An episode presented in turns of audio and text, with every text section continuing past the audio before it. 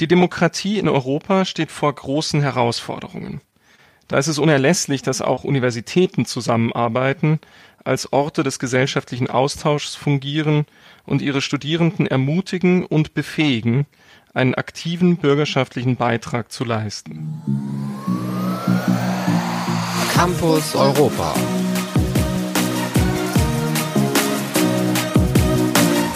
Guten Tag, liebe Zuhörerinnen und Zuhörer und herzlich willkommen zu einer neuen Folge von Campus Europa, dem DAAD-Podcast rund um die europäischen Hochschulallianzen. Mein Name ist Anke Stahl, ich arbeite für den DAAD und regelmäßig spreche ich hier mit einem Partner aus solch einer europäischen Hochschule über die konkreten Erfahrungen der Hochschulallianz und über ihren Beitrag zu globalen Herausforderungen. Seit dem Ende des Zweiten Weltkrieges ist die Demokratie die vorherrschende Regierungsform in den Ländern der Europäischen Union. Es scheint, als habe die Demokratie endgültig gesiegt. Doch das ist keinesfalls in Stein gemeißelt. Diese Tatsache haben uns unlängst die Szenen vor dem Kapitol in Washington vor Augen geführt. Und auch in europäischen Staaten gibt es immer wieder Bestrebungen, die demokratischen Grundrechte einzuschränken. Die Verteidigung unserer Werte ist eine Daueraufgabe, bei der wir alle gefordert sind. Mit den Herausforderungen der Demokratie im 21. Jahrhundert befasst sich auch die Europäische Hochschulallianz Civica, in der aus Deutschland die Hertie School in Berlin vertreten ist. Von dort kommt auch mein heutiger Gast, Herr Dr. Christian Freudelsberger, über den ich mich ganz besonders freue. Denn Herr Dr. Freudelsberger ist nicht nur ein ausgewiesener Experte für Föderalismus und europäische Integration, sondern auch ein ehemaliger DAAD-Stipendiat. Herr Dr. Freudelsberger, schön, dass Sie heute mein Gast im Campus Europa Podcast sind. Ja, vielen Dank für die Einladung. Schön, dass ich dabei sein darf. Herr Dr. Freudelsberger, wenn man einen Blick auf Ihren Lebenslauf wirft, dann fällt sofort auf, dass Sie schon ziemlich viel in der Welt herumgekommen sind und auch länger an verschiedenen Orten in der Welt verweilt haben. Unter anderem finden sich in Ihrem Lebenslauf längere Forschungsaufenthalte in Paris, Florenz und auch an der kanadischen Hauptstadt Ottawa. Meine Frage, welcher Auslandsaufenthalt hat Sie denn mit am stärksten geprägt? Oder kann man da keinen Unterschied machen? Ja, da starten Sie gleich mal mit einer richtig schwierigen Frage. Ähm, jeder, tatsächlich eigentlich jeder Aufenthalt ähm, im Ausland hat mich in irgendeiner Weise persönlich oder professionell bereichert. Und ich denke eigentlich an alle Aufenthalte gern zurück, ob jetzt für Praktika im Studium oder jetzt gerade auch in der Forschung. Ich denke, ein ganz besonderer Aufenthalt waren auf jeden Fall die zwei Jahre die ich fürs Masterstudium in Paris verbracht habe, die auch damals eben durch ein DAAD-Stipendium ermöglicht wurden. Ich habe meinen Master an Sciences Po gemacht von 2012 bis 2014. Ich hatte in meinem Bachelorstudium an der Ludwig-Maximilians-Universität in München beschlossen, dass die Europäische Union jetzt mein Hauptinteressensgebiet ist. Ja, das war die Zeit zwischen 2010 2012, wo die Euro-Krise eigentlich in ihrer Hochphase war. Und in der Situation ins europäische Ausland zu gehen und die Europäische Union und die Krisen, denen sie sich gegenüber sieht und die Herausforderungen, die sie versucht zu meistern, nochmal aus einem anderen Blickwinkel zu sehen, das war wahnsinnig bereichernd.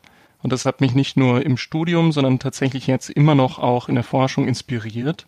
Das ist etwas, das ich auf jeden Fall in meiner eigenen Arbeit immer berücksichtigen möchte, dass es auf ein und dasselbe Thema ganz unterschiedliche Perspektiven eben geben kann. Und das habe ich in dieser Zeit in Paris gelernt. Das war also nicht nur eine Zeit der persönlichen, sondern auch der professionellen Bereicherung. Und auch ein ganz exzellenter Baustein auf dem Weg zur Europäischen Hochschulallianz Civica, muss man ja dann am Ende des Tages auch schon sagen. Aber das wollen wir nicht vorwegnehmen, sondern uns dem Netzwerk äh, ein bisschen genauer nähern. Civica, die European University of Social Science. Der Name positioniert ja bereits die Sozialwissenschaften im Zentrum ihrer Allianz. Könnten Sie für die Hörerinnen und Hörer, die Civica noch nicht kennen, trotzdem einmal kurz erläutern, was verbirgt sich hinter dieser Abkürzung und wo liegen die Schwerpunkte von Civica? Civica ist eine Allianz von acht verschiedenen Hochschulen, die vor allem im sozialwissenschaftlichen Bereich tätig sind, in sieben europäischen Ländern. Civicus, Civica, es kommt aus dem Lateinischen und bedeutet bürgerschaftlich, gemeinschaftsorientiert und genau das versuchen auch diese Universitäten zu sein, in die Gesellschaft hineinzuwirken, Brücken zu sein zwischen Wissenschaft und Gesellschaft. Unsere Mission ist es also, dass wir aktuelle Herausforderungen, die viele europäische Gesellschaften betreffen, durch die Linse der Sozialwissenschaften betrachten, ihre Ursachen erforschen, Ideen entwickeln und die auch im breiteren gesellschaftlichen Diskurs einbringen und vermitteln. Die Sozialwissenschaften, so könnte man meinen, wären einerseits relevanter denn je angesichts dessen, dass wir uns vor einer wahnsinnig komplexen, modernen Welt ähm, gegenübersehen und dass große Herausforderungen vor uns stehen. Andererseits spielen die Sozialwissenschaften oft unserer Meinung auch ähm, unter ihren Möglichkeiten, wenn es um den Einfluss auf den öffentlichen Diskurs geht. Dementsprechend ist es, glaube ich, eine sehr gute Idee, wenn sich sozialwissenschaftliche Universitäten wie jetzt eben die Sciences Po, die Hertie School, die LSI und noch viele weitere zusammentun, ihre Kräfte bündeln und tatsächlich letztlich auch mehr Breiten und Tiefenwirkung erzielen. Ich habe schon gesagt, es geht hier um acht Hochschulen in sieben europäischen Ländern die entlang dreier Dimensionen zusammenarbeiten. Die erste Dimension ist die Lehre. In der Lehre wollen wir neue Möglichkeiten für unsere Studierenden eröffnen, tatsächlich transnational übergreifende Campi zu etablieren. Wir wollen engagierte, verantwortungsvoll, europäisch orientierte Bürger und Bürgerinnen heranziehen und bilden. Wir wollen in der Forschung, das ist der zweite Bereich, in dem wir uns zusammentun, uns systematisch mit den aktuellen Herausforderungen europäischer Gesellschaften beschäftigen. Wir beschäftigen uns beispielsweise mit der Krise der Demokratie, das ist unser heutiges Thema, aber auch mit der Zukunft Europas, mit der Digitalisierung und anderen Formen gesellschaftlicher Transformation.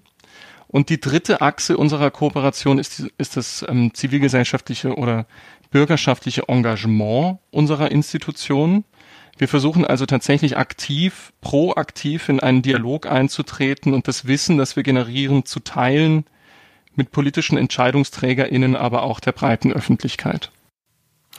Aus dieser Komplexität wollen wir die nicht weniger komplexen Herausforderungen für die Demokratie im 21. Jahrhundert heute ein bisschen genauer beleuchten und äh, welche Rolle Civica da spielen kann.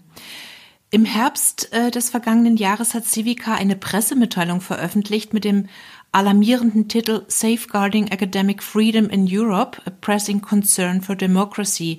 Also man könnte es ungefähr übersetzen, dass der Schutz der Wissenschaftsfreiheit ein dringendes Anliegen für die Demokratie ist. Ist denn die Wissenschaftsfreiheit tatsächlich bedroht und falls ja, woran machen Sie diese Beobachtung fest? Wir beobachten das auf jeden Fall, ähm, dass die Wissenschaftsfreiheit einerseits natürlich ein wahnsinnig hohes Gut ist und andererseits immer wieder von politischen EntscheidungsträgerInnen versucht wird zu beschränken.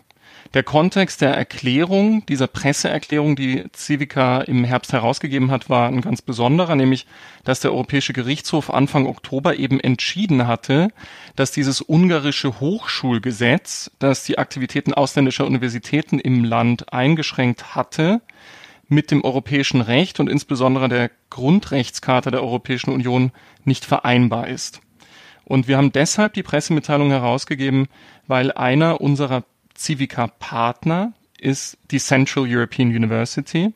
Und das ist genau diese Universität, die 2017 vom ungarischen Hochschulgesetz ganz besonders getroffen wurde und die in den Jahren seither einen Großteil ihres Campus und den Großteil ihrer Aktivitäten von Budapest nach Wien hat verlegen müssen.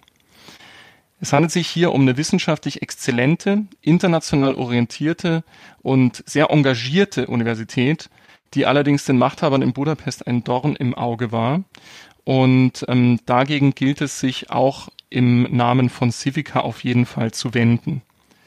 Die Herausforderung ist damit aber nicht ausgestanden und das Gerichtsurteil des Europäischen Gerichtshofs ist ja auch nur ein nachträgliches gewesen. Auch weiterhin ist die akademische Freiheit ähm, an mehreren Universitäten in Ungarn von der Orban-Regierung ähm, angegriffen. Auch sehen wir beispielsweise Probleme in äh, Rumänien, wo unser Civica-Partner SNSPA im letzten Sommer Teil von Protesten war, die sich gegen ein neues Bildungsgesetz ähm, artikuliert haben, dass es Bildungseinrichtungen wie Universitäten verboten hatte, Genderfragen zu diskutieren. Und solche Herausforderungen gibt es eben nicht nur in diesen beiden Ländern, sondern auch in anderen europäischen Ländern. Dementsprechend, die Freiheit von Forschung und Lehre ist ein unerlässliches Gut für eine freiheitliche Demokratie auch. Sie ist aber keine Selbstverständlichkeit. Sie braucht politische UnterstützerInnen bis hoch zur europäischen Ebene. Und sie braucht auch eine gewisse Wehrhaftigkeit der akademischen Gemeinschaft. Das ist ja genau die Herausforderung, die Civica sich auf die Fahnen geschrieben hat. Also Sie haben das ja gerade sehr anschaulich beschrieben. Die ähm, Wissenschaftsfreiheit in der CEU, CEU, also der Central European University, ist ähm, ja unter Beschuss gewesen und immer noch. Und es hat ja im Prinzip äh, dazu geführt, dass sie nach Wien umziehen musste, nach Österreich. Was kann man denn mit Hilfe von Civica weiterhin tun, um eben ähm, Europa vor solchen einschränkenden Tendenzen zu bewahren oder sozusagen einen Gegenpol zu setzen? Sie hatten ja vorhin auch als einen Schwerpunkt äh, die Lehre und Forschung genannt, ähm, um Studierende eben auch zu mündigen Europäern oder äh, zu, zu ähm, Europäern, die eben für ihre Werte einstehen, für ihre Überzeugung einstehen, zu erziehen. Also was kann man denn in Civica tun, um diesen Grundwert der Wissenschaftsfreiheit ähm, zu beschützen? Ich denke, Civica kann dann einen ganz, ganz wichtigen Beitrag leisten zu dieser zentralen Debatte der Freiheit von Forschung und Lehre. Wir müssen politische EntscheidungsträgerInnen immer daran erinnern, dass die Generierung von Wissen eine der zentralen Voraussetzungen ist für attraktive Universitäten. Und diese Generierung von Wissen ist nur unter Voraussetzungen freier akademischer Forschung und Lehre möglich. Wir haben also zwei Ansatzpunkte letztlich. Erstens braucht es sowas wie einen politisch geschützten Raum, in dem sich Forschung und Lehre entfalten können und wo dieser auf der nationalen Ebene, wie beispielsweise in Ungarn, nicht hinreichend geschützt ist, muss dieser auch mit europäischen Mitteln geschützt werden. Diese europäischen Hochschulallianzen sind nicht ohne Grund europäische Allianzen. Sie sollten also auch mit den zuständigen EU-Gremien zusammenarbeiten, um einen Rechtsrahmen zu schaffen, der akademische Freiheit auch in solchen Extremsituationen versucht sicherzustellen. Dieses Urteil des Europäischen Gerichtshofs ist sicher ein positives Zeichen, aber wie gesagt, es ist ein nachträgliches, eine nachträgliche Intervention ähm, und das reicht sicherlich nicht aus, da muss noch viel mehr geschehen. Andererseits sollten die Allianzen und soll Civica im Speziellen auch das öffentliche Bewusstsein für die Notwendigkeit akademischer Freiheit schärfen. Die Central European University hat zum Beispiel vor kurzem ein Demokratieinstitut mit Sitz in Budapest ins Leben gerufen. Und das, der Anspruch dieses Institutes ist es, eine freie akademische Forschung zu Fragen der Demokratie zu ermöglichen, Studierende auszubilden, Debatten anzuregen und die Forschungsergebnisse, die dabei entstehen, wirklich so weit wie möglich zu streuen. Und die CEU erhält dabei auch von anderen Civica-Partner-Institutionen institutionelle Unterstützung. Civica hat deshalb zum Beispiel auch die erste ähm, Veranstaltung seiner neuen Public, Public Lecture Series, die in der vergangenen Woche stattgefunden hat, ähm, dem Thema der Demokratie in Zeiten der Pandemie gewidmet. Unter anderem als Sprecher dort aufgetreten ist Michael Ignatieff, der Rektor der Central European University. Also wir versuchen tatsächlich ganz praktisch und konkret einen Beitrag zu leisten, auch zur öffentlichen Debatte, um die akademische, die Freiheit von akademischer Forschung und Lehre tatsächlich nicht nur ähm, in, in allen europäischen Ländern sicherzustellen. Diese öffentlichen Vorlesungen, also die Public Lectures, die Sie gerade genannt haben, ist ja schon ein sehr schönes, konkretes Beispiel, wie die Allianz diese Herausforderungen aufgreift und eben auch über die Akademia gewissermaßen hinauszuwirken. Gibt es denn noch andere Beispiele, ähm, wie das Thema Herausforderungen für die Demokratie im 21. Jahrhundert innerhalb der Allianz aufgegriffen wird? Also wie Sie das äh, beispielsweise an der Hertie School machen, aber vielleicht auch mit anderen europäischen Partnern?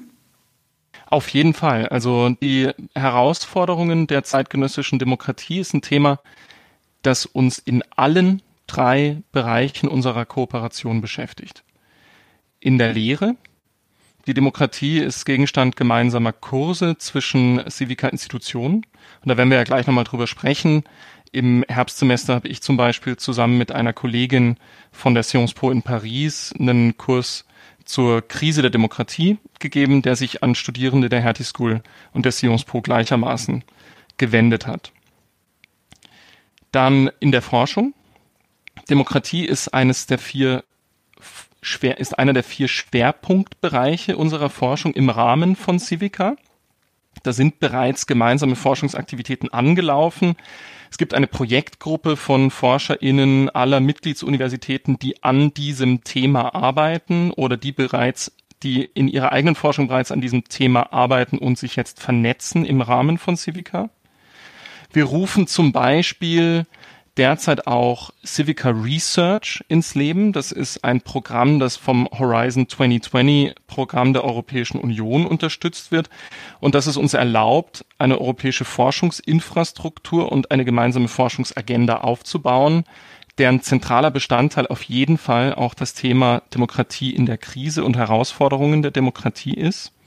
Es wird in diesem Rahmen zum Beispiel kollaborative Forschungsprojekte geben aber auch spezielle Formate zur Vernetzung von Forscherinnen und Forschern an den acht Civica-Institutionen. Wir machen aber auch sowas wie Hackathons und Policy Labs, in denen wir ganz neue politische Ansätze versuchen zu entwickeln. Und auf der dritten Achse unserer Kooperation, dem zivilgesellschaftlichen oder bürgerschaftlichen Engagement, versuchen wir ebenfalls dieses Thema der Herausforderungen oder Krisen der Demokratie in den Mittelpunkt zu stellen. Wir haben kürzlich, wie gesagt, äh, die Civica Public Lecture Series ins Leben gerufen und die erste Veranstaltung dem Thema der Demokratie in Zeiten der Pandemie gewidmet.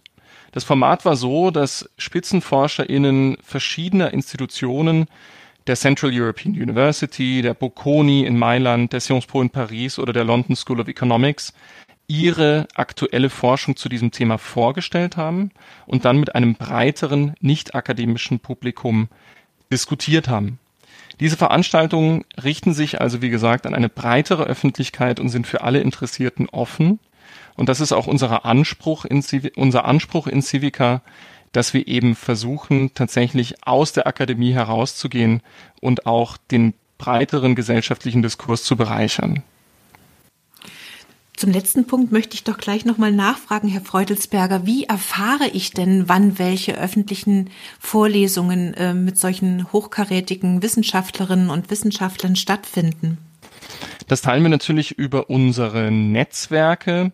Alle Civica-Institutionen ähm, haben Präsenzen in den äh, sozialen Medien, äh, teilen solche Dinge natürlich auch über ihre ähm, Homepages und einschlägige E-Mail-Verteiler äh, und natürlich Civica hat auch selber eine Präsenz in den sozialen Medien auf Twitter ähm, und auch eine eigene Homepage. Da kann ich allen ZuhörerInnen nur empfehlen, tatsächlich mal reinzuklicken und zu gucken, was es da denn alles so gibt und was demnächst alles ansteht. Genau, und die Daten Ihres Netzwerkes, die Homepage, die werden wir ja dann auch in den Shownotes zum Podcast äh, auch nochmal aufschreiben, so dass man auch dann über diesen Zugang äh, Möglichkeit hat, sich über die aktuellen Angebote zu informieren und da auch mal reinzuhören. Nun aber doch zu dem äh, schon mehrfach angesprochenen ähm, Programm der Lehre oder in der Lehre, diese gemeinsame Lehrveranstaltung Demokratie in der Krise, äh, die Sie seit letztem Jahr gemeinsam mit äh, Ihrer französischen Partneruniversität Sciences Po für ein Semester angeboten haben und ähm, insgesamt, ich glaube, 70 Studierende beider Hochschulen haben dieses bislang virtuelle Angebot ähm, aufgrund der Umstände wahrgenommen. Im Vorfeld unseres heutigen Gesprächs haben wir mit einer Kursteilnehmerin, Frau Neslihan Alton, gesprochen und wir haben sie gefragt, warum sie sich für diesen Kurs eingeschrieben hat und was sie am meisten beeindruckt hat. Frau Alton, möchten Sie sich zunächst ganz kurz einmal vorstellen? Ich heiße Neslian Alton und ich habe den Studiengang Master of Public Policy an der Hertie School in Berlin absolviert. Im Rahmen meines vergangenen Wintersemesters hatte ich die Chance, am Civica Democracy in Crisis Kurs eine Kooperation zwischen Hertie School und Sciences Po teilnehmen zu dürfen. Frau Altun, warum haben Sie sich für diesen Kurs entschieden? Ich habe mich spezifisch für diesen Kurs entschieden, weil ich mich wissenschaftlich seit einiger Zeit mit den Gefahren von Regierungsstrukturen, die Autokratisierungsprozesse erfahren und politische Systemwechsel mit legalen Mitteln herbeiführen, beschäftigt habe. Ich habe den Kurs auch als sehr spannend empfunden zum heutigen Kontext der stattfindenden, heiß diskutierten Debatten, sei es die der Rechtsstaatlichkeit, den Rückenkehrende EU-Staaten oder ein wütender Mob vor dem Deutschen Bundestag oder im Kapitol in Washington. Außerdem hat das Format des Co-Unterrichtens zwischen der Hertie School und Sciences Po meine Neugier geweckt. Welche Kursthemen fanden Sie besonders interessant? Wenn ich ehrlich bin, fand ich alle Themen im Kurs sehr interessant und aufregend, weil jedes der Themen hat den Oberbegriff der Demokratie von einem anderen Blickwinkel betrachtet und gleichzeitig ihre Einfachheit, aber auch ihre Komplexität unterstrichen. Wenn ich jedoch meine Top 3 aussuchen müsste, wären das der Populismus, der Umgang mit Expertentum und die politischen Partizipationsmöglichkeiten in der Gesellschaft. Was hat Sie am meisten am Kursformat beeindruckt?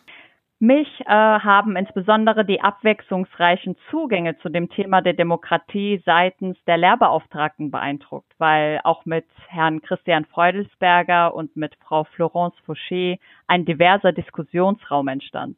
So konnten wir beispielsweise nicht nur politikwissenschaftliche Perspektiven einnehmen, sondern auch anthropologische und sozialwissenschaftliche. Was ich auch unheimlich beeindruckend fand, waren die wöchentlichen Log-Einträge der Kursteilnehmenden der Hertie School und Sciences Po. Das hat mir wiederum die Möglichkeit gegeben, mehr über ihre persönlichen und internationalen Berührungspunkte mit Demokratie nachzuvollziehen. Damit man sich das ein bisschen anschaulicher vorstellen kann, können Sie ein Beispiel für ein lebhaftes Unterrichtsgespräch geben? Mm, das ist sehr schwierig, weil es gab jede Woche viele lebhafte Diskussionen und die Zeit war oft sehr knapp. Deshalb ist es schwierig für mich, eine spezifische Situation hervorzuheben. Aber besonders erinnere ich mich an das Unterrichtsgespräch über das Thema der politischen Partizipation. Dabei ging es unter anderem um die einfließende Rolle der persönlichen Gefühle der Bürgerinnen und Bürger und der sozialen Herkunft beim Wählen, um Vertrauensfragen gegenüber der etablierten Entscheidungsträgerinnen und Trägern, aber auch um institutionelle Anreize, sich an politischen Wahlen überhaupt zu beteiligen. Herr Freudelsberger, was war denn für Sie als Dozent das Spannendste an diesem Kurs? Und warum haben Sie sich entschieden, daran mitzuwirken? Das Entscheidende war sicherlich die Thematik. Demokratie in der Krise, das ist etwas, womit wir uns ja permanent beschäftigen, auch im öffentlichen Diskurs. Das ist eine Wahrnehmung, die gerade in den letzten Jahren eine gewisse Konjunktur hatte und sich damit tatsächlich strukturiert, systematisch im Laufe eines gesamten Semesters auseinanderzusetzen und verschiedene Literaturen dazu zu ergründen, zu erkunden. Das war eine tolle thematische Herausforderung, die ich einfach im Rahmen dieses Kurses versucht habe anzunehmen, zusammen mit meiner Kollegin Florence Fouché von der Sciences Po. Und wir haben da wirklich ein sehr breites, einen sehr breiten Horizont versucht ähm, zu entwerfen. Wir haben uns überhaupt erstmal gefragt, ist denn die Demokratie in so etwas wie einer Krise? Oder sind es nur in Anführungsstrichen bestimmte Institutionen und Verfahren, die in der Krise sind? Woher stammen diese Krisenerscheinungen zeitgenössischer Demokratien? Und dann haben wir uns ganz verschiedenen Ursachen letztlich gewidmet. Welche Rolle spielen gesellschaftliche Veränderungen wie Diversifizierung, Digitalisierung, Verstädterung, aber auch welche Rolle spielen wachsende ökonomische Ungleichheit und wirtschaftliche Globalisierung? Wir haben also wirklich versucht, das Thema sehr, sehr tief und sehr, sehr breit zu ergründen und ich glaube, das ist uns im Laufe des Semesters auch gelungen. Wir wollten vor allem einen Kurs, der das Thema auch global denkt und versucht zu erfassen der also diese Krisenerscheinungen ins Auge fasst, die Demokratien in ganz verschiedenen geografischen Kontexten unter Druck setzen. Und da waren einfach die Studierenden entscheidend. Sowohl die Hertie School als auch die Sciences Po haben eine sehr internationale Studierendenschaft. Und das war letztlich für mich persönlich als Dozierender das größte Glück und auch das Inspirierendste an diesem Kurs.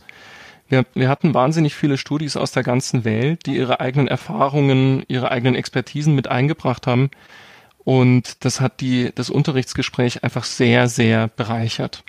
Wir haben beispielsweise über ähm, Populismus in Indien, die ähm, Demonstrationen, die während des Kurses in Peru stattgefunden haben, ähm, auch mit unseren amerikanischen Studierenden viel über die Vereinigten Staaten gesprochen. Diese Dinge haben den, den Unterricht einfach sehr, sehr ähm, bereichert und dem Kurs letztlich einen Horizont verliehen, der deutlich über Europa auch hinausgewiesen hat. Für mich persönlich war ehrlich gesagt auch noch der persönliche Kontakt zu Florence Fouché ein ganz entscheidender Punkt. Sie war meine Professorin gewesen im Masterstudium. Und jetzt hatten wir die Gelegenheit, ähm, gewissermaßen zusammen auf der anderen Seite zu stehen und einen Kurs zu geben und äh, Studierende zu, ähm, zu äh, mit, mit Studierenden zusammenzuarbeiten. Und das hat jetzt letztlich eigentlich sogar so weit geführt, dass Florence und ich jetzt im Anschluss an diesen Kurs ein gemeinsames Forschungsprojekt angefangen haben, in dem wir uns mit den Reaktionen verschiedener westeuropäischer Länder auf die Corona-Pandemie beschäftigen und insbesondere der Frage, auf welche diskursiv, diskursiven und symbolischen Repertoires diese verschiedenen Länder in der Krisen, im Krisenmanagement zurückgreifen. Also letztlich hat der Kurs nicht nur die Lehre im Rahmen von Civica bereichert, sondern so hoffe ich auch die Forschung. Das heißt, man kann es eigentlich viel konzertierter begleiten, vorbereiten, durchführen, weiterentwickeln, eben auch aus so einem Nukleus wie die Lehrveranstaltung, die Sie gerade berichtet hatten. Und ähm, ein besonderer ähm, Mehrwert, so habe ich das äh, auch von Ihnen herausgehört, waren ja auch, war ja die große internationale, die große globale Beteiligung auch an dieser Lehrveranstaltung. Und da würde ich gerne nochmal in das Gespräch mit Frau Altun hineinhören. Wie hat sich die internationale Zusammenarbeit von Civica im Kurs aus Ihrer Perspektive bemerkbar gemacht, Frau Altun? Der transnationale Aspekt des Kurses hat es mir persönlich erlaubt, eine sehr erfolgreiche Gruppenarbeit über Expertentum in Zeiten von Covid-19 über Landesgrenzen hinaus und digital auf die Beine zu stellen. So haben wir uns beispielsweise beschäftigt, wer als Experte in Demokratien definiert wird, insbesondere in Krisenzeiten. Wir waren alle sehr unterschiedlich in der Gruppe, aber das gemeinsame Projekt erlaubte uns, unser unterschiedliches Fachwissen gezielt einzubringen. Ich habe mich auch oft außerhalb des Seminars mit den Mitstudierenden der Sciences Po ausgetauscht. Zum Beispiel habe ich mich mit einer Sciences Po Studentin zusammen für den Essay-Wettbewerb der Future EU Initiative und der Civica Partneruniversitäten beworben. Äh, hier konnten wir unsere Ideen zur EU-Vertragsveränderung einreichen und jetzt warten wir gespannt auf die Rückmeldung. Ich bin auf jeden Fall sehr dankbar für die Vielseitigkeit dieses Kurses. Das klingt absolut spannend und äh, vor allen Dingen sehr inspirierend und äh, bestätigt das wieder einmal, wie sich äh, aus solchen, äh, aus der Zusammenarbeit von zwei Personen doch dann ähm, ganz tolle weitere Projekte, aktuelle Projekte ergeben können und ganz viele neue Impulse. Und Frau Altun hat ja auch sehr äh, begeistert darüber äh, berichtet. Wenn wir sprechen ja auch immer über die Mehrwerte äh, dieser europäischen Hochschulallianzen. Also was können die mehr machen? Was können die besser machen als vorherige ähm, Zusammenschlüsse vielleicht oder Kooperationen zwischen Hochschulen und Universitäten? Äh, würden Sie sagen, dass solch ein Angebot, wie Sie es gerade beschrieben haben und auch von dem Frau Altun so begeistert berichtet hat, ob dieses auch ohne das Netzwerk Civica möglich gewesen wäre? Ich würde behaupten, dass ein solcher gemeinsamer Kurs eventuell möglich gewesen wäre, aber doch unwahrscheinlich. Es ist ja nun so, dass Civica auf bereits etablierten Verbindungen zwischen diesen acht Institutionen aufbaut. Ich habe selber an der Sciences Po studiert, forsche nun seit einigen Jahren an der Hertie School. Das ist kein Zufall, sondern hat eine gewisse Logik, weil sich die beiden Institutionen eben auf der Basis ähnlicher Mittel auch mit ähnlichen Themen befassen. Insofern bestanden da schon sehr enge Verbindungen zwischen verschiedenen Institutionen im Rahmen der Civica Allianz. Nun hat aber Civica nicht nur einen Anstoß dazu gegeben, dass man diese theoretischen Verbindungen auch tatsächlich praktisch in der Lehre ausbuchstabiert, sondern Civica etabliert eben auch nach und nach eine integrierte Infrastruktur, die es ermöglicht, dass man solche gemeinsame campusübergreifende Lehre tatsächlich zu einer langfristigen Normalität machen kann. Es gibt jetzt eine gemeinsame Moodle-Plattform, es gibt eine gemeinsame Plattform für die Online-Lehre. Man berücksichtigt regulär jeweils je wechselseitig gemeinsame Kurse in den Curricula der etablierten Masterprogramme. Das sind alles keine Kleinigkeiten, sondern das ist letztlich die Grundlage von einer langfristigen Zusammenarbeit, die dann eben auch Brücken baut zwischen akademischen Gemeinschaften und über europäische Länder hinweg. Herr Freutelsberger, müssen wir schon fast zum Schluss unseres äh, Gesprächs, sind wir schon fast am Schluss unseres Gesprächs angelangt. Deswegen möchte ich Ihnen gerne noch eine Frage stellen, die ich versuche allen unseren äh, Gästen zu stellen, nämlich welche drei zentralen Merkmale aus Ihrer Sicht besonders für Europa und die europäischen Hochschulen stehen. Die drei zentralen Merkmale für den Diskurs und die Debatte an europäischen Hochschulen sind für mich erstens Offenheit und Empathie für die Anliegen anderer. Zweitens Freude am Austausch und gerade am Austausch über soziale, kulturelle und Ländergrenzen hinweg. Und drittens, und das ist ganz entscheidend, der Wille zum Kompromiss und zum Ausgleich als Leitschnur politischen Denkens und Handelns. Wenn Sie noch ein Abschlusswort oder einen Abschlusswunsch hätten, den Sie unseren Zuhörerinnen und Zuhörern gerne mit auf den Weg geben wollen, welcher wäre das oder welches wäre das? Ich bin zu der Überzeugung gelangt, dass die Verteidigung und die Erneuerung demokratischer Praxis eine Daueraufgabe ist, bei der alle gefordert sind und ganz besonders eben auch die Hochschulen. Wenn Sie also in diesem Bereich tätig sind, machen Sie wirklich diese Ermutigung und die Befähigung von Studierenden, einen gesellschaftlichen, bürgerschaftlichen Beitrag zu leisten zu einem wichtigen Pfeiler ihrer Hochschulpolitik und Entwicklung.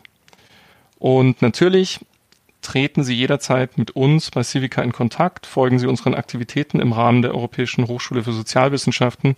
Wir freuen uns jederzeit und sehr über einen Austausch.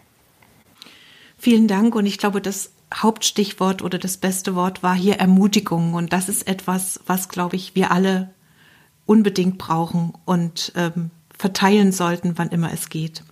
Lieber Herr Freutelsberger, ich bedanke mich ganz herzlich für das Gespräch und wünsche natürlich Civica, Ihrer Hochschulallianz, ähm, alles Gute und ganz viel Erfolg auf dem Weg ähm, zur weiteren Entwicklung und zur Erreichung Ihrer ambitionierten Ziele. Ja, vielen Dank. Mehr zur Allianz Civica und den Schwerpunkten finden Sie auf der Projektwebseite unter www.civica.eu. Weitere Informationen zu den europäischen Hochschulallianzen und dem DAAD finden Sie unter daad.de slash eun. Campus Europa ist ein Podcast des DAAD. Vergessen Sie nicht, unseren Podcast zu abonnieren, damit Sie keine Folge mehr verpassen. Wir freuen uns auch über Ihr Feedback zu unserem Podcast. Schreiben Sie uns gerne eine E-Mail an eun.daad.de. Wir sind gespannt auf Ihre Rückmeldungen und auch Anregungen. Unsere nächste Folge erscheint in 14 Tagen. Bis dahin, vielen Dank fürs Zuhören und bis zum nächsten Mal. Ihre Anke Stahl. Campus Europa.